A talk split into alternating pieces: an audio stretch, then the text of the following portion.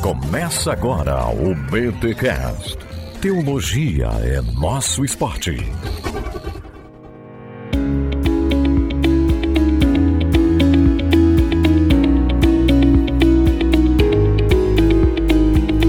Muito bem, muito bem, muito bem. Começa mais um BTcast de número 524. Eu sou Rodrigo Bibo, estou ao vivo aqui direto da ponte em Boa Viagem, no Alicerce Debate. E a galera gostou? Foi muito bom, foi muito bom. Podemos ouvir aqui Kenner Terra, Daniel Guanais e Ivanzinho, que é enorme e se chama Ivanzinho, e o filho que é menor é Ivanzão. Achei interessante. Muito bem, Kenner Terra, por gentileza, apresente-se para a nossa audiência que está ouvindo o podcast e resuma a sua palestra num Twitter, já que a gente está aqui na velocidade. É tudo na velocidade. Muito bem, eu sou capixaba, de uma cidade chamada. É, eu quando. Não, eu- rápido, assim, tipo, mais rápido. É, não, tem gente conhece, que é Abraão. Quando Não, chamava vou contar a minha história toda. Tá bom, ah, brincadeira, capixaba, vai, tem que dizer. Sou capixaba, casado com a Marileia, tenho três filhos, pastor em Betânia, Rio de Janeiro. Olha, foi bom, foi bom. Acadêmico, pentecostal. Ah, o resumo da sua Eu fala no Twitter. Isso, eu falei sobre o Shabat como modelo para vivermos a existência e a caminhada na vida. Ele defendeu guardar o sábado, pra resumir, mas a gente vai conversar sobre isso hoje. Calma. Daniel Guanais, muito obrigado por participar desse podcast. Alegria minha. Sou Daniel Guanais, sou casado com a Denise, pai de dois meninos, Lucas e Felipe. Sou pastor no Rio de Janeiro, Igreja Presbiteriana do Recreio e sou psicólogo clínico também. Olha aí. Um resumo. não vai resumir? Resumo, palestra. Aliás, não resume não, Guanais, porque eu vou gravar um podcast contigo sobre a tua palestra. Boa. Então você que tá ouvindo esse podcast, aguarde Daniel Guanais falando sobre espiritualidade Restritivo. restritiva. Rapaz, foi que o Pedro, galera, foi legal, né? Mas vamos lá. Ivanzão, Ivanzinho, diga quem é você e resuma aí. Resume, né? Porque tu contou a boa história, rapaz, aquela história aprendeu a gente, hein? Fala sério. Eu sou Ivan, eu sou casado com Paula, tenho três filhos, Ivanzão, Caio e Davi, e sou pastor aqui em Recife, da Igreja Episcopal Carismática, Catedral da Reconciliação, fica menos de um quilômetro daqui da ponte, bem pertinho, e o resumo é, quanto mais simples a gente viver, menos a gente vai cansar. Muito bom, gente, é muito bom. Você que está ouvindo esse podcast, quando ouvir falar de um evento do Bibotal, vem, faz um esforço, porque é sempre muito legal e edificante. Nós falamos então sobre espiritualidade cansada, que é o tema também que a gente tem trabalhado no Bibotalk ao longo de 2023. E a gente tem uma série de perguntas aqui com base nas palestras. Inclusive, é claro, eu já ia esquecendo, antes de fazer uma pergunta, tem os recados paroquiais.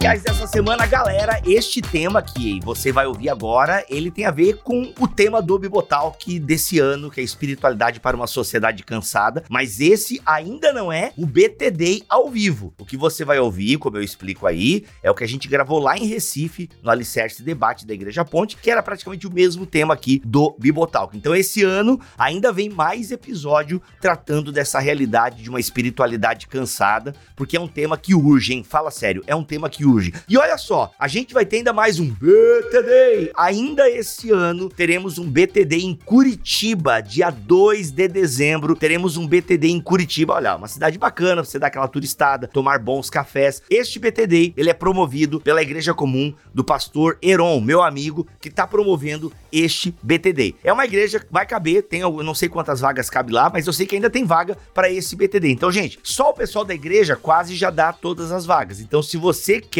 ter a experiência de ter um BTD, eu palestrando, Cacau Marques, Gutierrez Siqueira, louvor, essa reflexão, enfim, vai ser um sábado muito bacana, vai ter um cafezinho para nós lá também, tanto que o ingresso, né, tá um ticket mais baixo tudo, porque é a igreja que tá promovendo e bancando esse evento. Então, você pode ter a experiência de pensar comigo, com o Cacau e com o Gutierrez, esse tema da espiritualidade para uma sociedade cansada, tá bom? BTD Curitiba, dia 2 de dezembro. Tem que se inscrever, tem o link para você se inscrever aqui neste BTcast 524. Basta digitar BTcast 524 no Google e você vem no site bibotalk.com ou digita BTcast 524 no YouTube, que lá na postagem vai ter o link para você se inscrever neste BTD Curitiba, tá bom? Com o tema espiritualidade para uma sociedade cansada. Vai ser bem legal. Então, cola com a gente. E galera, é o seguinte, dias 10 e 11 deste mês, dia 10 e 11 de outubro, vamos ter mais um Prime Day, tá bom? Que é o Mega Prime Day. Mega oferta Prime Day vai acontecer agora dia 10 e 11 de outubro para quem é Prime na Amazon. Sério, gente, vale muito a pena. É tipo a Black Friday da Amazon. Já aconteceu esse ano, teve muita coisa bacana e agora vai ter novamente dia 10 e 11 de outubro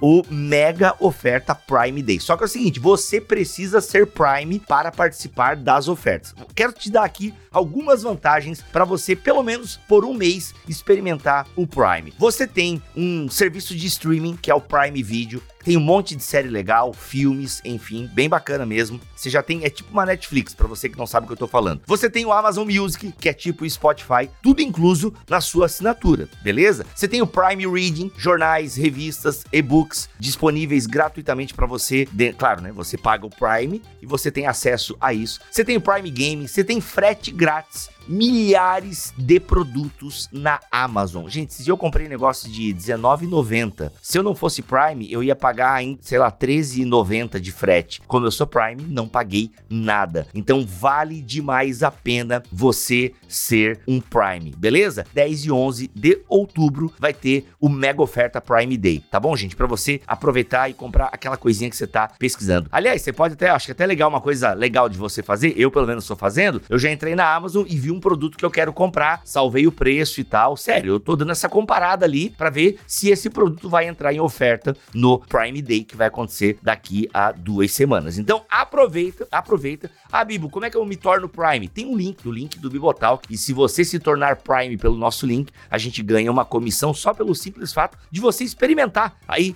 Experimenta, gente. Experimenta aí por alguns dias e você nem é cobrado, tá bom? Você pode experimentar o Prime Day aí, até para experimentar essa promoção. Experimente aí 30 dias o Prime Day, eu acho que vale a pena demais. Experimenta um mês, enfim, fica um tempo para ver se você usa o serviço. E vai se tornar Prime, se torne pelo link do Bibotalk, tá aqui na descrição deste BTcast. Você já sabe, em bibotalk.com ou no YouTube. Como é que eu acho? É só digitar BTcast 524 que você vai achar essa postagem, tá bom? Deus abençoe e simbora para esse episódio que tá um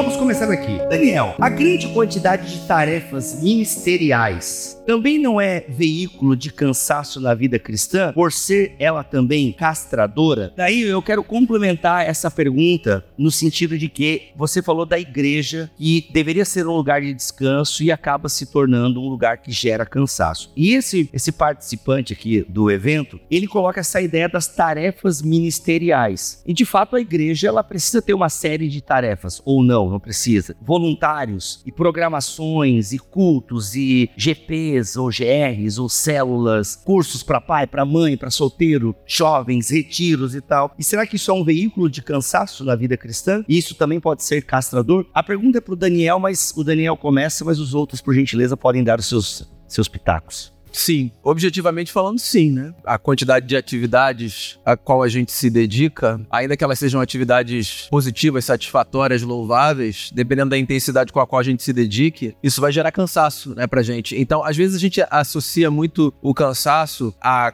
quantidade e a gente lê as coisas mais ou menos assim, mas isso que eu tô fazendo é muito bom, então não importa que eu faça muito, né? Quando a gente pensa em atividades ministeriais, em tese a gente tá falando de coisas que são coisas que geram satisfação pra gente, que a gente gosta de fazer, a gente se dedica. Então, o que a gente se dedica com satisfação e com gosto, às vezes traz até um perigo maior para essa relação com cansaço, né? Porque se é um negócio que a gente não tem um gosto, fica mais fácil da gente se cansar, o nosso limite chega com mais facilidade, né? As nossas atividades ministeriais, sobretudo se a gente tá falando nesse campo do voluntariado, que foi o que você mencionou, né? a gente se oferece, se habilita porque aquilo dá alguma satisfação pra gente. E aí a gente precisa ter essa sensibilidade de olhar e dizer assim, isso é muito satisfatório isso é muito bom, mas isso está me gerando um custo muito alto, né? E tem essa sensibilidade de saber a nossa hora de parar, a hora de desacelerar ou de partilhar isso, né? Para que outras pessoas também se dediquem a essas atividades. Então, assim, o ministério é maravilhoso, mas o ministério pode ser o lugar do nosso esgotamento, né? Então, aferir, assim, não apenas o quanto a gente gosta ou não gosta, mas se a gente está chegando no nosso limite, circunstancialmente, eu acho que é fundamental, né? Kenner, como é que tu imagina? Você também é pastor de uma igreja relativamente grande. Como é que a gente gerencia isso, então? Né? Porque as atividades da igreja são importantes. E para muitas pessoas, precisa ter algo na igreja acontecendo. Sem julgar se isso é bom ou ruim no frigir dos ovos, mas a espiritualidade popular, ela tem essa demanda de ter coisas na igreja porque a pessoa entende como a casa de Deus. Então, como é que eu gerencio isso? Como é que eu vou ter essa lucidez que o Guaná está propondo? Eu acho que primeiro é romper com toda a estrutura de culpa. Quer dizer, você não se sentir culpado por não conquistar, não conseguir, não se dedicar o bastante. Você não criar a ideia de que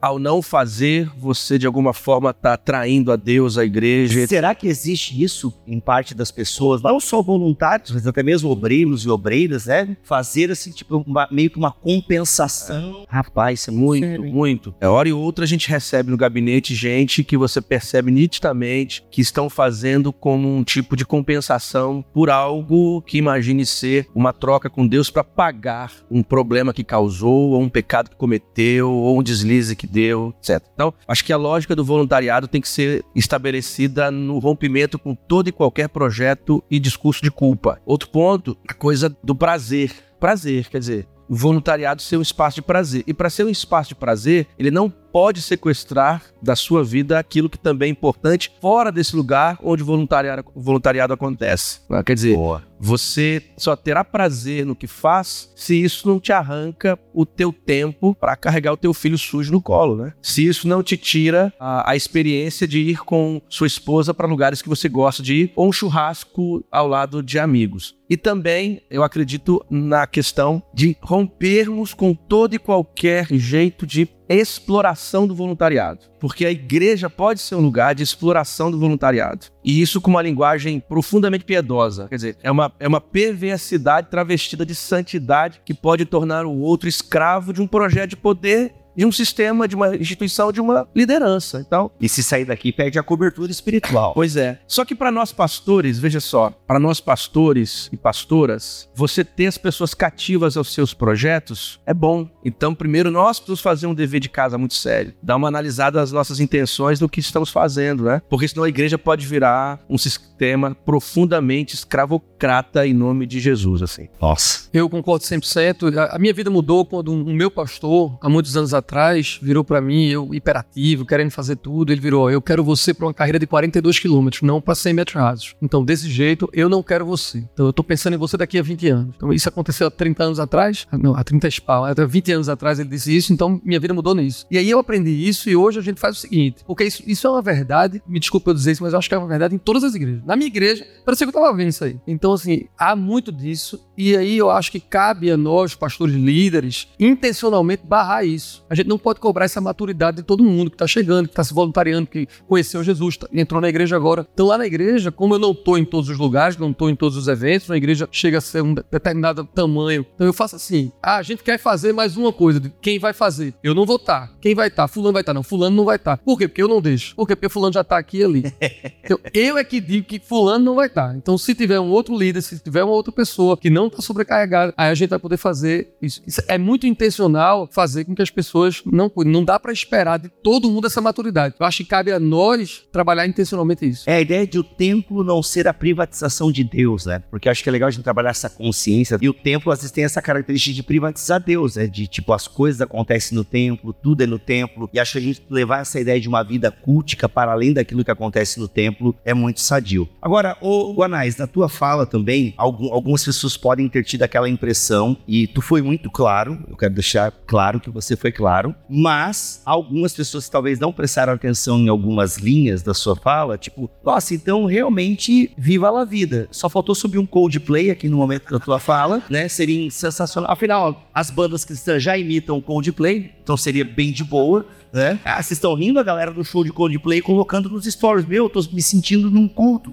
Então, é, É isso, porque a gente copia a estética Coldplay. Então o que acontece? O que exatamente tu quer dizer com viva a vida, né? Se jogue, vai. A espiritualidade ela não pode ser restritiva, vá e viva. Eu queria que tu elaborasse um pouquinho melhor isso e deixasse para nós assim sem sombra de dúvidas o que você quis dizer com isso, viva a vida. Bem, o que eu quis dizer com isso é que a experiência do Evangelho é uma experiência que liberta a gente, inclusive, da prisão religiosa, né? porque a gente costuma pensar em outros cativeiros como cativeiros, né? Outras experiências que estão muito distantes do, do imaginário evangélico como experiências de cativeiro. Então, se a gente vem de uma vida muito distante, antagônica, assim, na direção, né? Da direção do evangelho, a gente consegue perceber essa experiência muito antagônica como uma experiência de prisão. E a gente vem pro evangelho e tal. Mas às vezes a gente está em prisões que são só uma substituição da que a gente estava antes. E as prisões religiosas, elas dão uma falsa sensação de liberdade, certo? Então, só por porque eu vim para uma prisão religiosa, eu acho que tá tudo bem. Só que o evangelho não é para trocar de prisão. O evangelho é o evangelho da liberdade. A gente prefere o discurso do aprisionamento porque ele dá uma sensação maior pra gente de que a gente tá controlando. Que é uma cerca, né? A gente é uma cerca. da cerca. Exatamente. Mas a jornada da fé, ela é uma jornada de aprendizado enquanto a gente caminha, certo? Então, pastoralmente, por exemplo, é claro que seria mais fácil se eu estabelecesse como modelo de pastoralidade essa escolha de dizer para toda e cada pessoa da comunidade onde ela deve ir, com quem ela deve ir, o que ela pode fazer e o que ela não pode fazer. Eu prefiro, essa é a minha escolha pessoal, né? Eu prefiro o risco do mau uso da liberdade que vai fazer com que eu tenha que caminhar e ensinar como eu leio, do que a escolha de aprisionar e infantilizar. Porque a gente não vai amadurecer no evangelho se a gente não experimentar a liberdade em Cristo Jesus. E na liberdade há um risco, como vocês falaram. Claro. Há um risco de realmente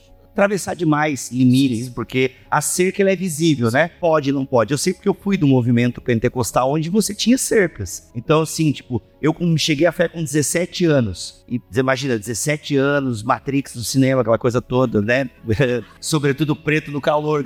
Aí você, aí eu vou para um movimento onde de fato, ó, você tem que cortar o cabelo, você não pode usar bermuda, você não pode ver filme, você não pode fazer isso, olha isso, não olha aquilo faça isso. Então, para mim, num, primeiro momento foi bom. Tipo, ah, agora eu sei o caminho da vida eterna. Tá aqui, essa trilha aqui não se desvia desse caminho. Só que, de fato, e o apóstolo Paulo já orienta isso né, aos colossenses, ele não funciona a longo prazo, né? Você cria pessoas legalistas e distantes da fé. Mas você concorda comigo? Imagino que deva ser sua realidade, porque é a minha, que isso tem que ser intencional da liderança dos pastores, porque tem um povo, e é muito grande, que quer isso prefere isso. Então eu sou cobrado, imagino que você deva ser também, de não fazer isso. Como é que você está deixando essa liberdade? Como é que você não está dizendo o que é para fazer? Então, se a gente for agradar o público, se a gente for fazer o que muitas vezes a comunidade quer ou a ovelha quer, a gente vai para esse modelo. Então, assim, é muito difícil esse modelo de pastorado. Eu escolhi esse modelo também porque eu recebo crítica de fora e de dentro. Porque você tem que determinar. Eu não, não vou determinar. Você tem que decidir, você tem que ir lá. Não, não, não, não vou fazer. Mas, assim,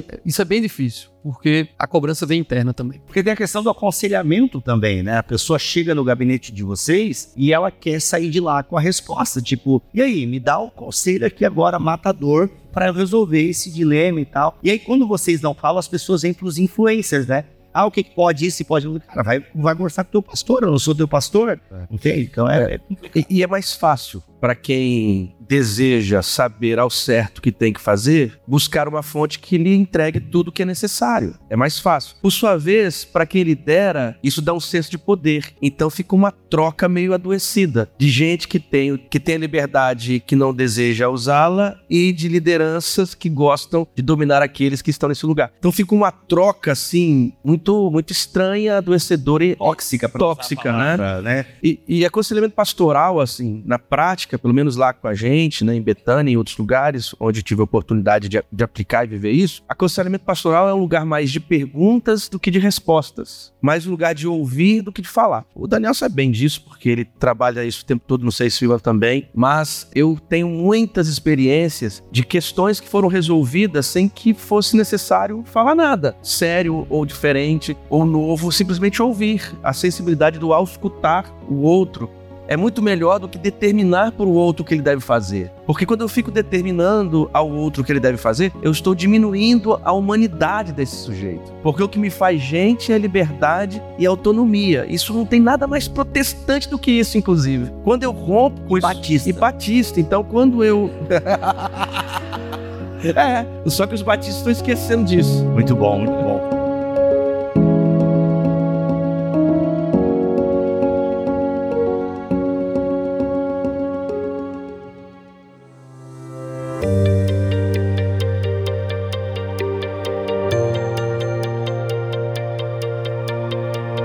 Keila, já que você tá com o microfone na mão, é, como assim guardar o sábado? Explica um pouquinho melhor. É isso, se você não guarda o sábado, você vai pro inferno. Não.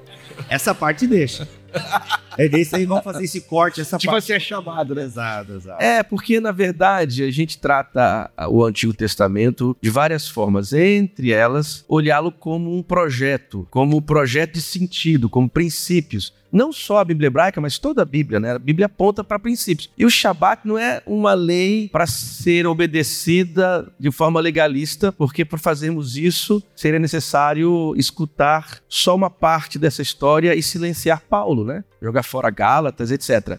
Então, o Shabat como, como um paradigma, como um texto, como uma ideia. Eu falei no início da nossa conversa que a linguagem estrutura o mundo, certo? Então, se a linguagem estrutura o mundo, os símbolos, as ideias, as metáforas, os conceitos me ajudam a interpretar o mundo. O Shabat um instrumento para isso, ou seja, olhar o descanso como uma resposta à sociedade cansada, olhar a- o parar, o respirar. Significa seu sábado. Não é o Pode ser- sábado enquanto Pode ser dia. terça. terça. Pode ser a terça, o domingo. Não tem nada a ver com o dia. Tem a ver com o princípio, tem a ver com o valor. Meu, duvido você, empresário crente, estabelecer jornadas de quatro dias a semana. Podia começar com você? Eu faria, assim- eu faria uma outra pergunta, né? Desafiaria os empresários, os pais também, então não, vai todo mundo aí. A criar dentro do horário de trabalho um espaço para o lúdico, para jogar videogame? Não entendi. que seja ler poesia, conversar. Ler poesia. Não fazer nada. Bacana.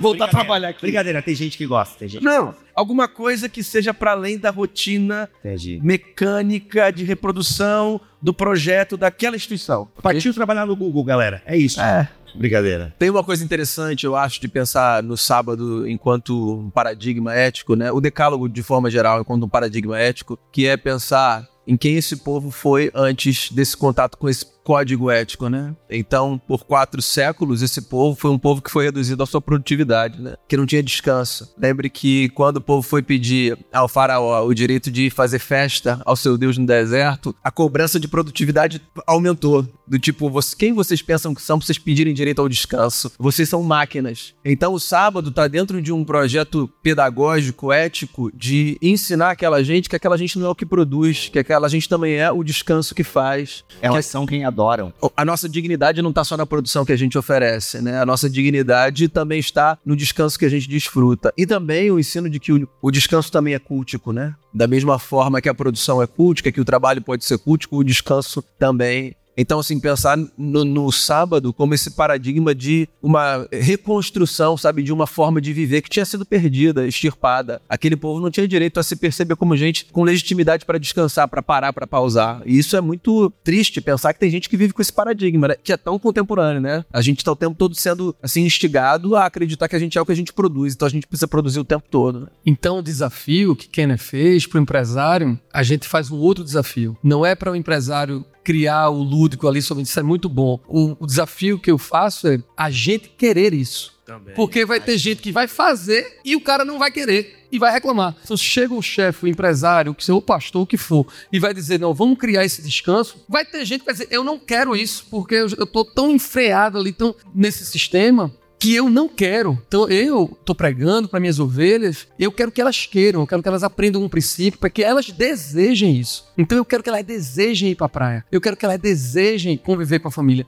porque hoje ele não tem o desejo. É antes de eu criar a, a mecânica a metodologia de ter. Porque criar a metodologia mecânica de ter dá para fazer como empresário, como pastor, dá para ter espaço de descanso. Não, não adiantaria se a turma não quiser. Então, eu acho que o maior trabalho devocional, pastoral, é dizer para quem tá ouvindo assim: você tem que querer, precisar descansar. Só uma coisa do, do Daniel aqui, porque assim, tem gente que diz. Aí a gente pode discutir se é ou não, mas só a ideia me parece interessante, que a tradição da, da narrativa da criação ela é do exílio. Tem gente que coloca a tradição no exílio. O interessante disso é o seguinte, porque você tem uma crítica a um, a um sistema esopotâmico de trabalho em que de 15 em 15 dias você tinha um espaço de descanso. Aí a narrativa da criação mostra Deus descansando. Tem uma questão profética aqui, no sentido de uma, uma narrativa que denuncia deuses que exploram. É, se você leu Enuma Elish, os seres humanos são escravos. É isso. né? É. A narrativa bíblica é imagem, semelhança. É, é, é isso aí.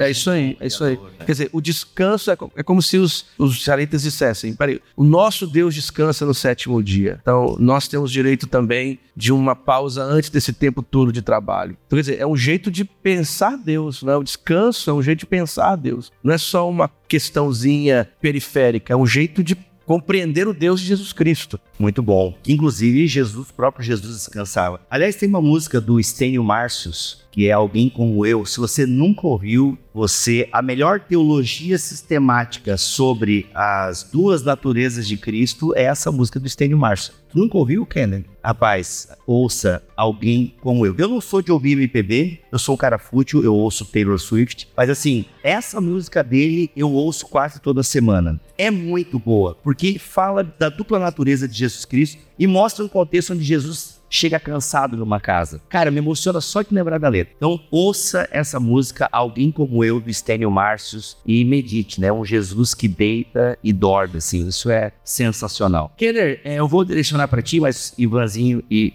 Guanais também pode falar, uma questão teológica que chegou no nosso chat, que há uma tradição cristã que entende o domingo como o nosso sábado. Né? Então, assim, quando que o domingo virou sábado? É agora? É. Que aliança que é essa que agora o domingo é o sábado? É graça, gente. Deixa o irmão reformado achar que tá certo, entendeu? Então assim, e aí, como é que, é, como é que tu entende teologicamente essa transferência do sábado? Porque assim, aqui, gente, não é uma crítica, é só uma constatação é que tem tradição cristã, se não me engano, até com uma certa herança dos puritanos, me ajudem aí, professor da escola de história da igreja, mas uma galera que domingo mesmo, tipo, é como o sábado do adventista, né? assim, domingo é só igreja, sem trabalhos muito manuais. Eu conheci, por exemplo, um casal que não lavava nem louça e tal no domingo, deixava acumular para segunda. E leva muito assim, tipo, é quase uma transferência do sábado adventista para o domingo. Tipo assim, do sábado para o domingo. Assim, é um problema porque a ideia do sábado na tradição judaica, quando você começa a ler os rabinos e tal, eles nem ficam assim fixados no dia,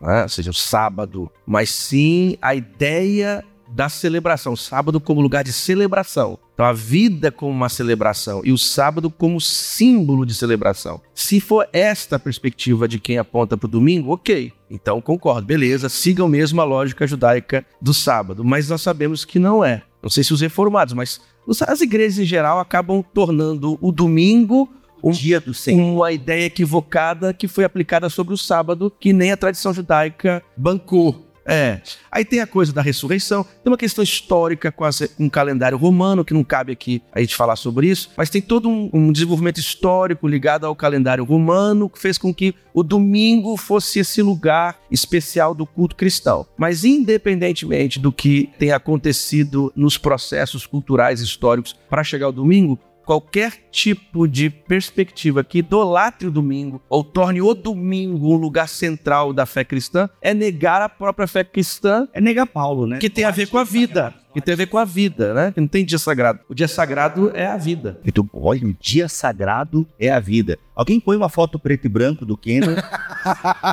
Boa dia sagrado é a vida. Uma pergunta aqui agora feita por provavelmente por um obreiro, né, ou uma obreira. Como um pastor de igreja Pode ser uma mulher que se que é uma mulher de pastor perguntando aqui, hein? Como um pastor de igreja consegue viver o sábado? Ou seja, consegue viver um descanso? Vou colocar sábado. Deixa de ser pastor, não, né?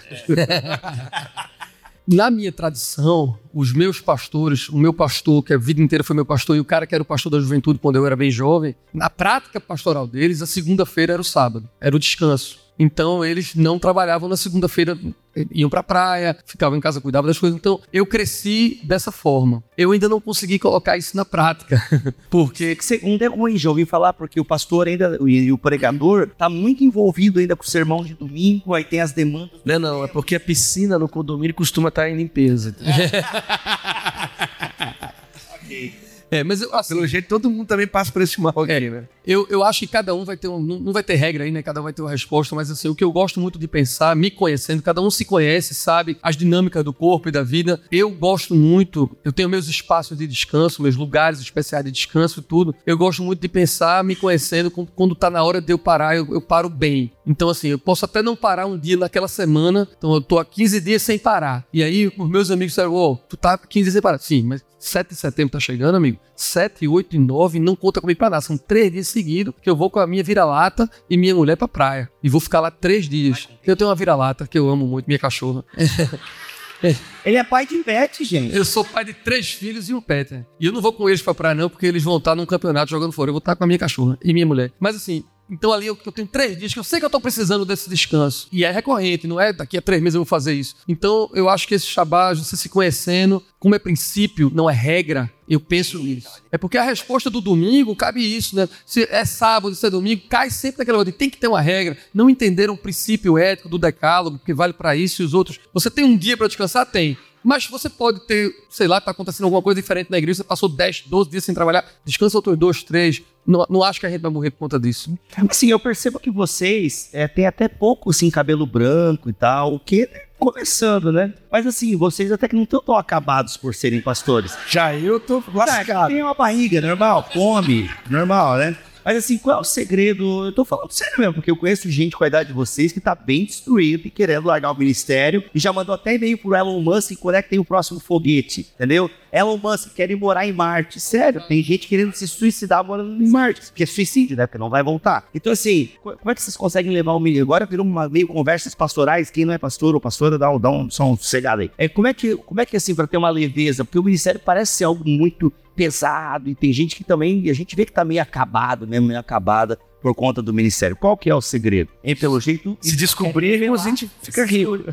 É que vocês, assim, eu acho, eu ouvi um pouquinho contigo, por exemplo, não é um cara de boa e tal, assim, não é um cara, sabe, assim, azedo. Que, não, isso aqui é muito sério, a gente conversas com obreiros e obreiras, enfim, que tu percebe justamente que a pessoa é azeda com o ministério, azeda, ela se, se ela pudesse, ela ia viver mesmo, vender sanga na praia. Ela, sei lá, ia ser corretora de imóveis, corretor de imóveis, dentista, psicólogo. Tipo, Anais, por que não larga um pastorado para cuidar só de gente louca?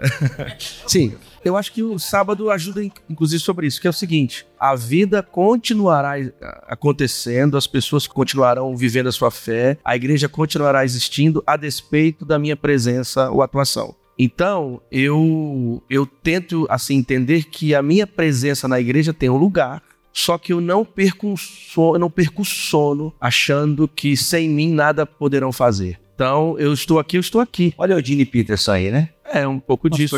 É, um pouco disso. Porque eu não caio na, na síndrome do Messias. E eu vivi uma experiência, agora usando aqui minha, meu lado pentecostal, vou contar um testemunho rapidinho. Glória a Deus. Eu chego numa igreja que está vivendo um momento muito difícil. Quem conhece a história da Igreja Batista Betânia sabe que a igreja vivia. Eu coloco no passado porque eu já tenho percebido uma mudança. A igreja estava no poço. Ah, foi boa, vai. Poxa, poço de Betânia. É, tá. Quando eu chego, ah, você pode se permitir cair no, no equívoco, se boicotar achando que você chega como Messias. Cara, eu nunca deixei esse negócio entrar no meu coração, que não depende de mim.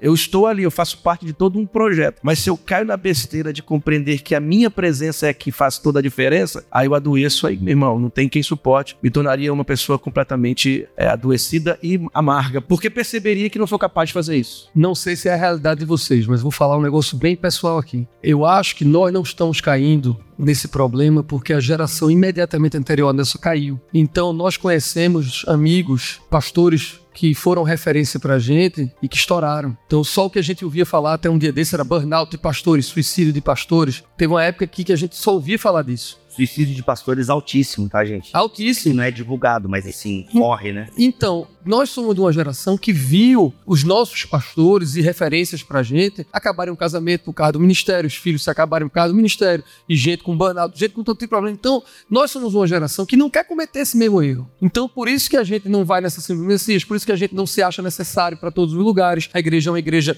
colaborativa, a gente tem mais equipes pastorais do que antigamente tinha. O meu pastor, que eu amo muito, eu sou sucessor dele com muito amor e muita honra, mas ele foi quase o único pastor da igreja por quase 20 anos. Mais de 20 anos era ele só, pregando todo domingo, toda reunião e fazia tudo. E hoje isso é absolutamente impensável pra gente. Eu tenho uma equipe pastoral com oito, nove pastores, fora o resto da liderança, porque a gente não quer aquele lugar. Então eu penso muito nisso. A gente tem um espaço de cuidar do nosso corpo, da atividade física, de uma alimentação, a gente não quer. Mas essa que... parte tu tá tentando ainda, né? Tô tentando, é. Não é, não é o forte, não. Mas vê só, eu não quero performar, eu tô feliz com onde eu tô. Bibo, tem uma outra coisa que eu acho, pega carona aqui na fala do Ivan, a gente ainda herda em alguma medida uma espécie de glamorização do esgotamento. Talvez a nossa geração tenha um pouco mais de consciência dos efeitos do esgotamento, mas a gente ainda é herdeiro de uma glamorização disso, sabe? Desse negócio de dizer, cara, tô exausto, não, não consegui parar de trabalhar e tal. E nesse lugar pastoral a gente lida uma situação assim muito nem aqui nem ali, que é o seguinte, a gente trata a vocação pastoral numa perspectiva diferente do trabalho ordinário, numa descrição que a gente faz né? Por causa desse lance da mística toda que está envolvida. Mas não deixa de ser um trabalho, certo? Então, a gente não tem uma hora para começar e uma hora para acabar certo? A gente não tem o dia certo. As demandas vão aparecendo. E as demandas sempre vão ser importantes por parte de quem está trazendo. Sempre vai ser. Todo mundo que está procurando a gente está procurando dizendo assim: Pastor, eu preciso falar com você. Qualquer que seja a hora. E eu acredito, assim, na honestidade de quem está chegando, dizendo assim: Eu preciso falar com você. Precisa mesmo. E se dependendo do tamanho da igreja, da comunidade que você pastoreia, sempre vai ter muito mais demanda do que você dá conta de administrar. Então, o Ivan falou ainda há pouco numa outra pergunta sobre a questão da responsabilidade ser nossa de colocar colocar alguns limites, e essa é uma área que eu acho que a responsabilidade repousa muito sobre a gente, sabe? De olhar e proteger os nossos momentos sagrados, os nossos espaços sagrados. Então, a minha experiência, por exemplo, é de muita disciplina do começo do dia. Eu deixo meus filhos na escola e eu sempre vou fazer alguma coisa que tenha a ver comigo, uma atividade física, que eu gosto de atividade física, mas é um negócio meio assim de você entender que há momentos que são seus, ou para você fazer alguma coisa que você gosta, ou momentos seus da sua família, sabe? Saber dizer não para as coisas, olhar para algumas coisas e dizer assim, eu não posso mesmo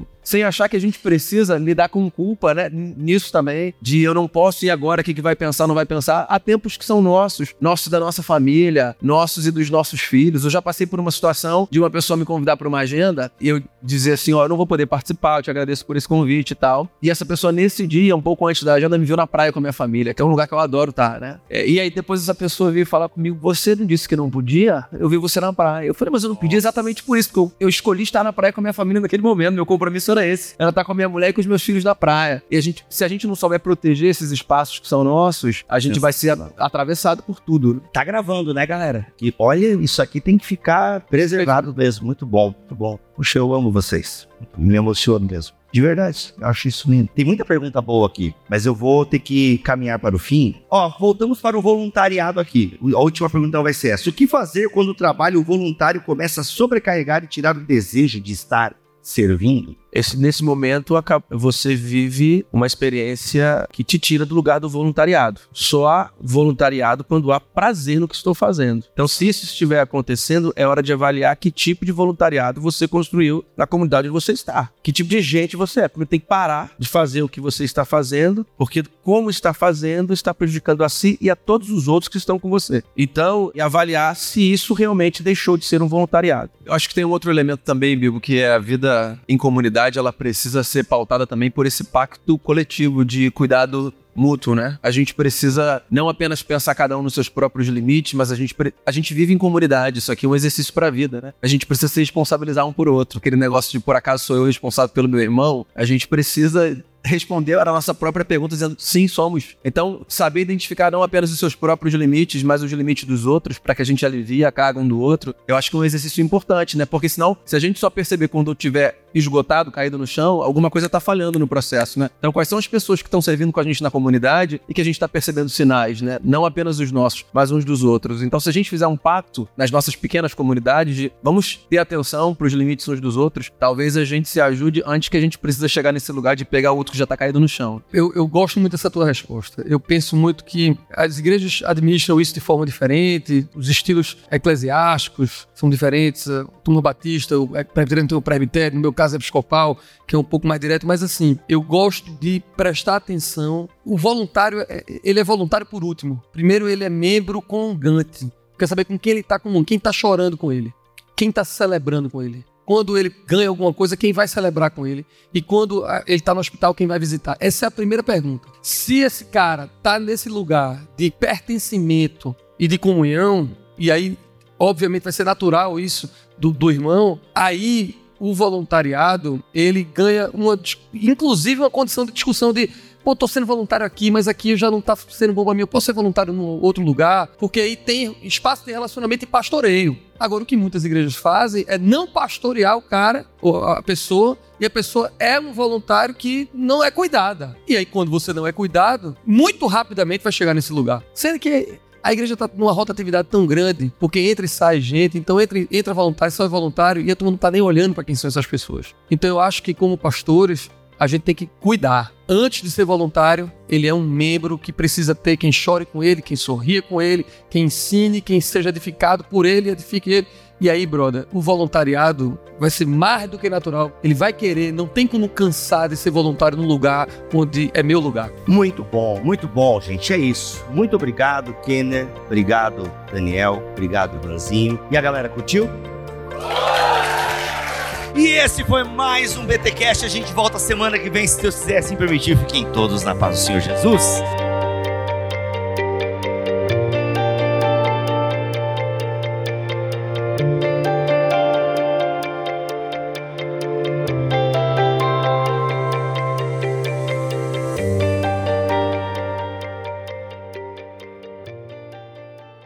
Este podcast foi editado por Bibotalk Produções.